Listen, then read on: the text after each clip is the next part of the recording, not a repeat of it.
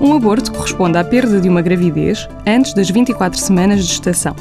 Sintomas como hemorragia vaginal, cólicas ou dores no abdômen e região pélvica podem significar um aborto.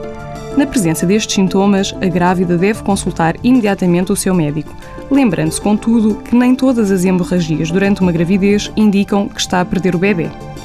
No caso de suspeitar de um aborto, o médico irá proceder a um exame ginecológico e realizar análises sanguíneas para verificar o tipo de sangue da mulher e avaliar o nível de beta-HCG, ou gonadotrofina coriónica humana. Para identificar se o feto se encontra presente ou se o seu coração está a bater, será feita uma ecografia. Se uma mulher sofrer um aborto, deverá aguardar dois a três meses antes de tentar engravidar novamente, para permitir uma recuperação emocional adequada, o médico pode sugerir recursos para obter apoio durante este período difícil. Para mais informações, consulte a página do Facebook do programa Harvard Medical School Portugal.